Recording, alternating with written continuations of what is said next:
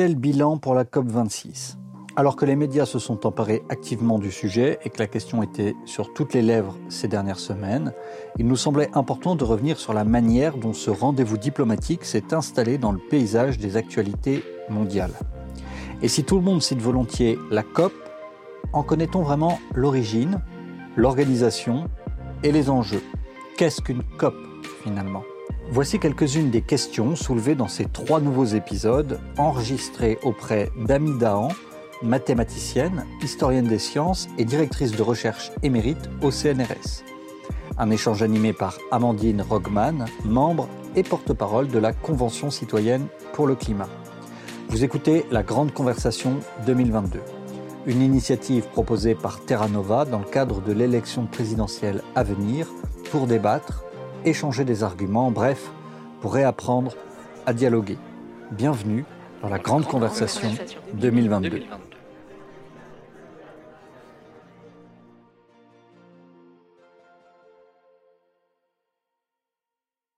Je vais commencer par des premières questions sur euh, qu'est-ce que sont les COP, qu'est-ce que ça veut dire COP, COP, cet acronyme, on l'a beaucoup entendu en ce moment dans les médias, alors qu'on sort euh, voilà de, de, la 26e édition qui s'est tenue à Glasgow, qu'il y a eu une médiatisation importante de cet événement et que tout le monde avait ça aux lèvres, le bilan de la COP26. Donc je pense qu'il faut commencer par le début et si vous le voulez bien, reprendre un peu quand est-ce que ça a été, le premier sommet a été euh, créé, pourquoi, quelles étaient les attentes et les besoins à l'époque et comment tout ça a évolué. Dites-nous en un peu plus. Bon, il faut se rappeler que en 1992 a eu lieu le premier sommet de la Terre à Rio. Et ce moment de 1992, c'est le moment où euh, c'est un très grand élan. Il faut se rappeler que c'est juste deux ans après la chute de l'Union soviétique, euh, que c'est le moment où la Terre apparaît comme unifiée. Euh, on, on, va construire des, des, institutions euh, qui sont euh, qui correspondent à cette unité du monde qui apparaît.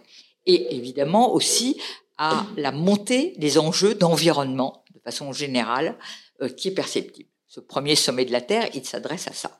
Et on crée à ce moment-là plusieurs conventions. Donc c'est un cadre du multilatéralisme des Nations Unies.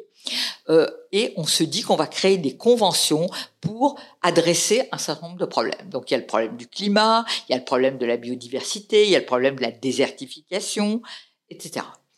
Euh, le climat est un de ceux-là. Il n'a pas encore on peut dire, émerger comme le problème numéro un de la planète. Pas du tout. Euh, mais néanmoins, il est, apparu, le GIEC, le, groupement des scientifiques sur l'évolution du climat, avait été créé en 1988 et il a fait ses premiers rapports son premier rapport en 1990. Et le deuxième sera d'ailleurs en 95. Donc, euh, 92, sommet de la Terre de Rio, on crée la Convention climat euh, sous l'égide des Nations Unies, l'UNFCCC, comme on dit, et euh, elle va réunir euh, ce qu'on appelle les conférences of parties, c'est ça que ça veut dire en anglais, la conférence des parties prenantes. Hein, on ne dit pas les pays euh, dans ce jargon, on dit les parties prenantes. Et euh, ces COP vont se réunir annuellement. Alors, la première sera en 1995 à Berlin. Et à ce moment-là, ça correspond à la sortie euh, du deuxième rapport du GIEC, un, un alarmisme croissant par rapport aux enjeux de cette question de l'effet de serre et du climat. Et donc, dans le cadre de cette euh, du mandat, euh, c'est donc d'arriver à, c'est un fardeau qu'on découvre que l'humanité a. Elle produit euh, des gaz à effet de serre. Il faut réduire ce fardeau. Ce sont les pays historiquement industrialisés et développés, donc le Nord, en bref, qui portent la responsabilité historique de ça. Et donc, donc à ce moment-là, dans cette première partie, eh bien, ce sont les pays développés qui vont essayer de trouver un moyen de se partager ce fardeau et de réduire leurs émissions. C'est ça le mandat. Et euh, le protocole de Kyoto, c'est la recherche d'un traité qui ne concerne que les pays développés. Ça, c'est très important. C'est-à-dire, tout le monde vient, les autres pays assistent, mais seulement pour se familiariser au problème, pour apprendre de quoi il s'agit, pour comprendre, etc. Mais ils n'auront pas d'obligation. La division, c'est entre les pays qu'on appelait à l'époque annexe 1, c'est-à-dire les développés, c'est-à-dire en gros l'Europe, les États-Unis, l'Australie, le Japon, et la Russie euh, avec un certain nombre de modalités. Euh, et euh, c'est tout. Les autres pays d'Asie, d'Afrique ou d'Amérique latine ne sont pas, ils sont non annexes 1, donc ils assistent. Le protocole de Kyoto, paradoxalement, ça va très vite.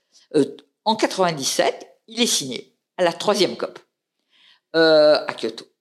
Et donc là, chaque chacun des pays a une certaine réduction à faire entre 1990, c'est l'année de référence, et 2020. Il faudra qu'ils réduisent ces émissions jusqu'à 2020. Et voilà, ça c'est le processus qui lance jusqu'en 97. Bien sûr, euh, cette année est relativement, enfin cette année et cette période est relativement dans, le, dans, dans cette négociation une période d'euphorie parce qu'on croit que voilà, c'est assez simple. Euh, on a pris modèle sur le, la question du protocole de Montréal, euh, c'est-à-dire le, le, problème environnemental du trou de la couche d'ozone qui avait été identifié dans les années 80. Là, il s'agit de donner quelques objectifs de réduction aux, pays signataires et c'est tout. Mais très rapidement, les États-Unis commencent à on sent leur réticence. Vous savez que les républicains, euh, la division républicain-démocrate, euh, est, elle est très profonde sur cette question. Depuis le début, on peut dire que les républicains ont fait credo d'un climato-scepticisme. Ça a été, ils se sont accrochés à ça. Et d'ailleurs, euh, les, les, le GIEC a été créé parce qu'aux États-Unis, il y avait beaucoup de, de, de controverses sur la, la question du changement climatique.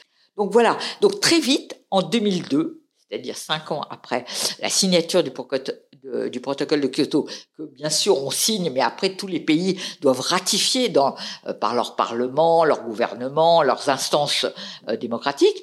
Euh, dans, très vite, les États-Unis en 2002 disent qu'ils ne ratifieront pas. Donc d'une certaine façon, ils se retirent du protocole de Kyoto.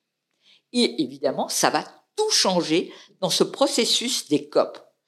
Parce que les COP, bah, elles, se réunissent donc tous les, tous les ans. Mais quand il n'y a pas les États-Unis, premier émetteur mondial, parce qu'à l'époque c'est le premier émetteur mondial évidemment, euh, eh bien on peut rien faire. On, on se dit que ça n'a pas de sens.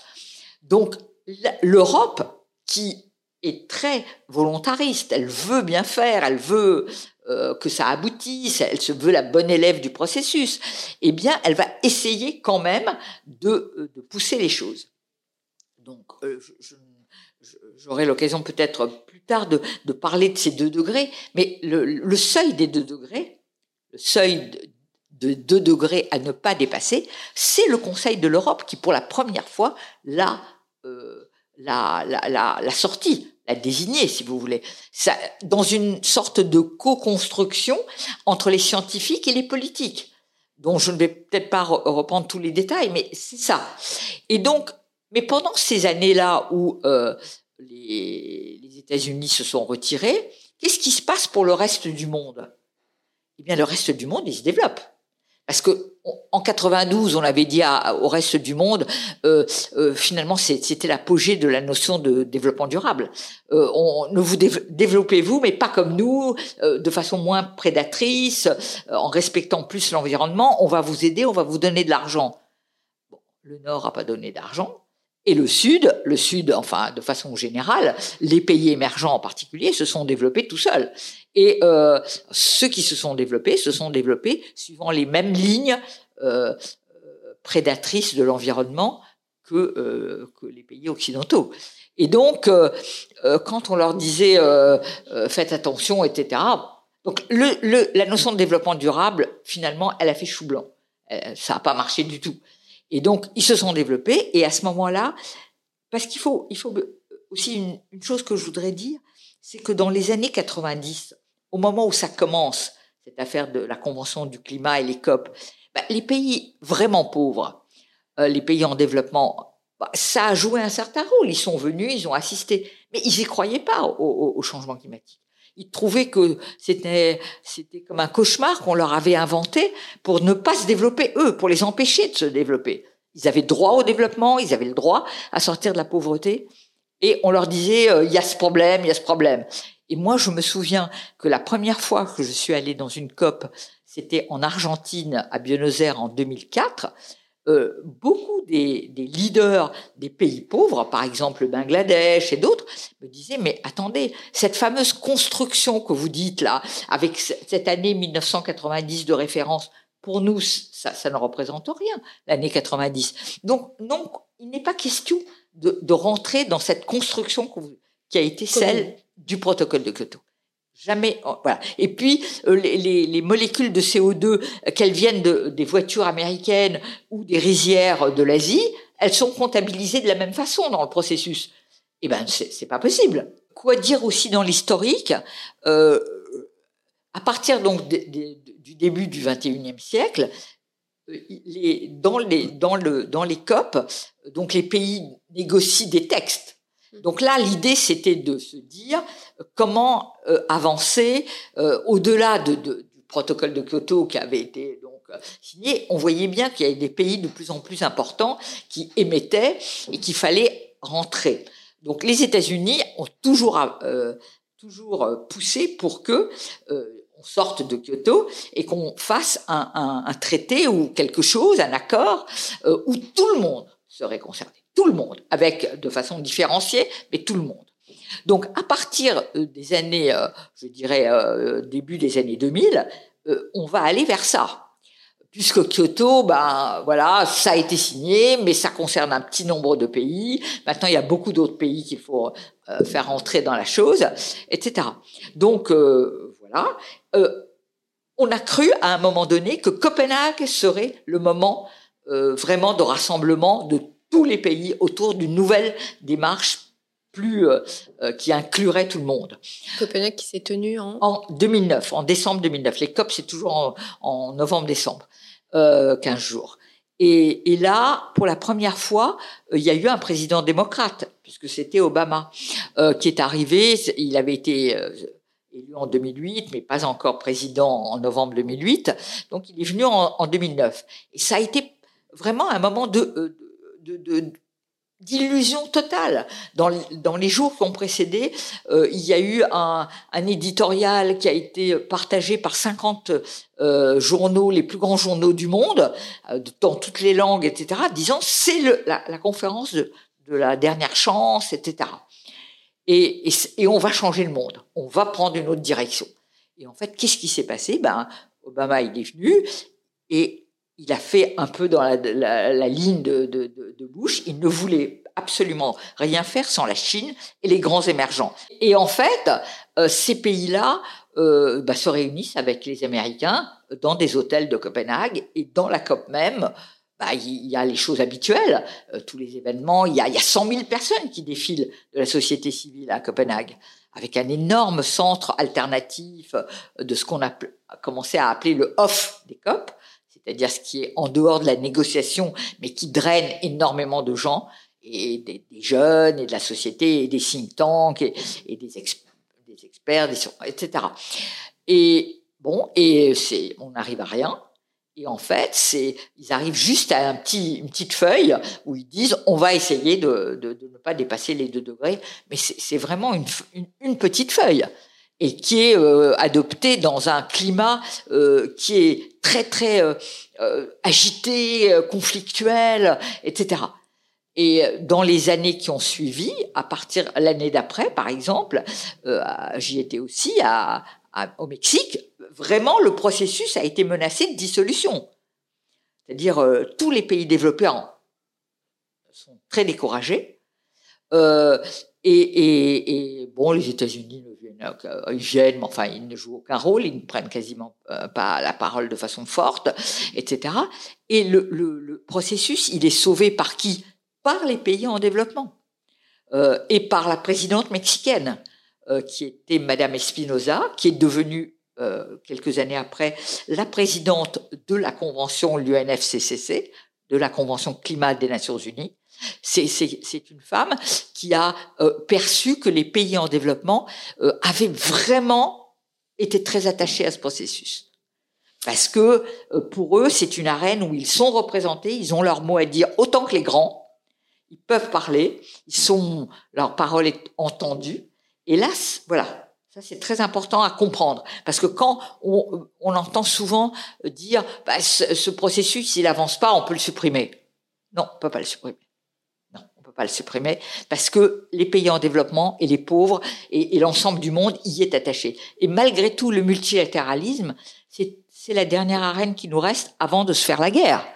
Donc c'est une arène où on a besoin, voilà, ça, c'est quelque chose qui, qui est important euh, à l'échelle mondiale. Je pense que ce, message est en effet très fort et on voit dans tout ce que vous venez de retracer qu'il y a eu des évolutions assez significatives depuis l'euphorie des débuts et la simplification de ratifier en fait au début jusqu'au blocage euh, récent, qu'on voit qu'il y a aussi une évolution des pays qui sont autour de la table. Donc il y a cette ouverture, il y a cette ouverture aussi, vous l'avez dit très rapidement, à d'autres acteurs non étatiques que sont les acteurs de la société civile, les ONG qui ont pris une place aussi prépondérante euh, autour de ces grands phénomènes et de ces grands rendez-vous que sont les COP. Et aujourd'hui, après tout ça, après voilà une, une vingtaine d'années, on sort de la 26e édition qui s'est tenue à Glasgow il y a quelques semaines, à laquelle moi j'ai eu la chance de participer et c'était ma première COP. Donc euh, donc c'est très enrichissant d'entendre toute cette histoire et maintenant peut-être de la mettre en regard de ce qui se passe aujourd'hui. À partir du moment où euh, Copenhague a été un échec, mais où on a bien quand même sauvé le processus avec les pays en développement, l'idée, ça a été de dire, bon, bah, puisqu'on n'arrive pas à un traité euh, par le haut, si vous voulez, on va accepter une démarche volontaire. C'est-à-dire qu'on va, on va changer de démarche, on va partir ce qu'on appelle en, dans le jargon euh, euh, onusien bottom-up, du bas vers le haut, et chacun va dire ce qu'il peut faire, et on va essayer de bâtir un accord comme ça. Et c'est ce qui a amené à l'accord de Paris. C'est-à-dire, bon, voilà, on a rassemblé chacun, chaque pays, et ça a été le, travail énorme de la présidence française euh, dans l'année 2015, euh, mais il avait été aussi préparé par une déclaration conjointe, Obama euh, et le président chinois, qui n'était pas encore Xi, qui était Xi, l'actuel. Déjà, il venait d'être de, prendre le pouvoir, et donc là, à partir du moment où les Chinois et les Américains étaient d'accord pour aller vers une démarche volontaire où chacun essayerait de dire ce qu'il peut faire, bon, la présidence française a bien sûr été très inclusive et elle a travaillé, mais ça a amené l'accord de Paris. Et l'accord de Paris. Mais si vous voulez, ça ne change pas le caractère de cette négociation, qui est un, un écart très très grand entre la façon dont les gens discutent, négocient, qui est euh, liée un peu, à, en tout cas cette jusqu'à cette époque, à, euh, à, une civilité onusienne où on se respecte, on dit ce qu'on essaye, chacun dit, essaye de parler gentiment à l'autre, etc. Et ce qui se passe dans le monde réel, euh, c'est-à-dire cette concurrence effrénée pour les ressources, pour le développement de l'économie, pour la croissance, qui est une compétition tous azimuts, et avec aussi un certain nombre d'éléments euh, qui ont caractérisé toutes ces 20 années jusqu'à 2015, euh, à savoir, euh, par exemple, la révolution des gaz de schiste. C'est-à-dire quelque chose qui, qui, qui, qui va totalement à l'encontre, bien sûr, de, de, tout ce qui doit être l'accord climatique, à savoir que, par exemple, une puissance comme les États-Unis, elles n'ont eu comme, comme de cesse que de d'exploiter elle et le Canada aussi d'ailleurs avec les sables bitumineux, des nouvelles sources d'énergie particulièrement polluantes et prédatrices pour les gaz à effet de serre, mais pour avoir leur indépendance énergétique, ne plus entendre parler euh, des rapports de force et, se libérer aussi des questions avec le Moyen-Orient, etc., qui, s'étaient enfin, des, conflits possibles et des, dépendances possibles qu'il ne voulait pas, euh, dont il voulait s'émanciper. Donc voilà, donc tout ça, si vous voulez, c'est la coexistence à la fois d'un climat de négociation et de civilité euh, de gouvernance et le monde réel euh, qui est beaucoup plus âpre, concurrentiel, prédateur et qui continue. Donc ça, c'est un divorce, un hiatus énorme. Et puis aussi, euh, de, au cours de ces années, il faut voir que, que il y a eu euh, d'une certaine façon aussi un hiatus temporel. C'est-à-dire que la, la gouvernance climat, c'est une fabrique de la lenteur. Mais structurellement, c'est une fabrique de la lenteur. Parce que vous imaginez 196 pays, on doit mettre d'accord sur des formulations, des virgules, des paragraphes. Tout ça, c'est d'une lenteur incroyable. Et en même temps, on voit bien que le changement climatique, lui, s'accélère. Et les scientifiques n'arrêtent pas de le dire. de, rapport en rapport, la, question se dégrade, etc. Donc voilà, tout ça, c'est ce divorce. Euh, qui a, qui... Alors après l'accord de Paris, on a, il y a eu un momentum, on a cru que oh, voilà, ça y est, ça marche. Mais finalement, cinq ans plus tard, là, en 2021, avec la Glasgow, eh bien, je ne dis pas que rien ne s'est passé. Euh, pourra en reparler, mais quand même, on, ce divorce, il est toujours là. C'est-à-dire, il y a toujours euh, cette idée qu'on ne négocie pas sur les vrais enjeux. C'est-à-dire, on fait des promesses, on fait des promesses. Au début, c'était des promesses à la fin du 21e siècle. Là, on a quand même un petit peu euh, raccourci les échelles. Même les scientifiques ont eu ce, euh, il faut le dire, ce, tort. leur premier scénario était toujours des scénarios pour la fin du 21e siècle. Mais maintenant, c'est plus du tout le cas parce que les choses sont beaucoup plus graves. On le voit, les choses s'accélèrent. Merci pour votre écoute. Cet épisode a été réalisé par Demain Matin et fait partie de la Grande Conversation 2022. Une initiative lancée par Terra Nova pour réapprendre à se parler et aller au fond des grands sujets de la campagne présidentielle. Rendez-vous sur les réseaux sociaux, sur toutes les plateformes de streaming ou directement sur tenova.fr pour retrouver l'intégralité des notes, des articles, des podcasts, des vidéos qui font la grande conversation.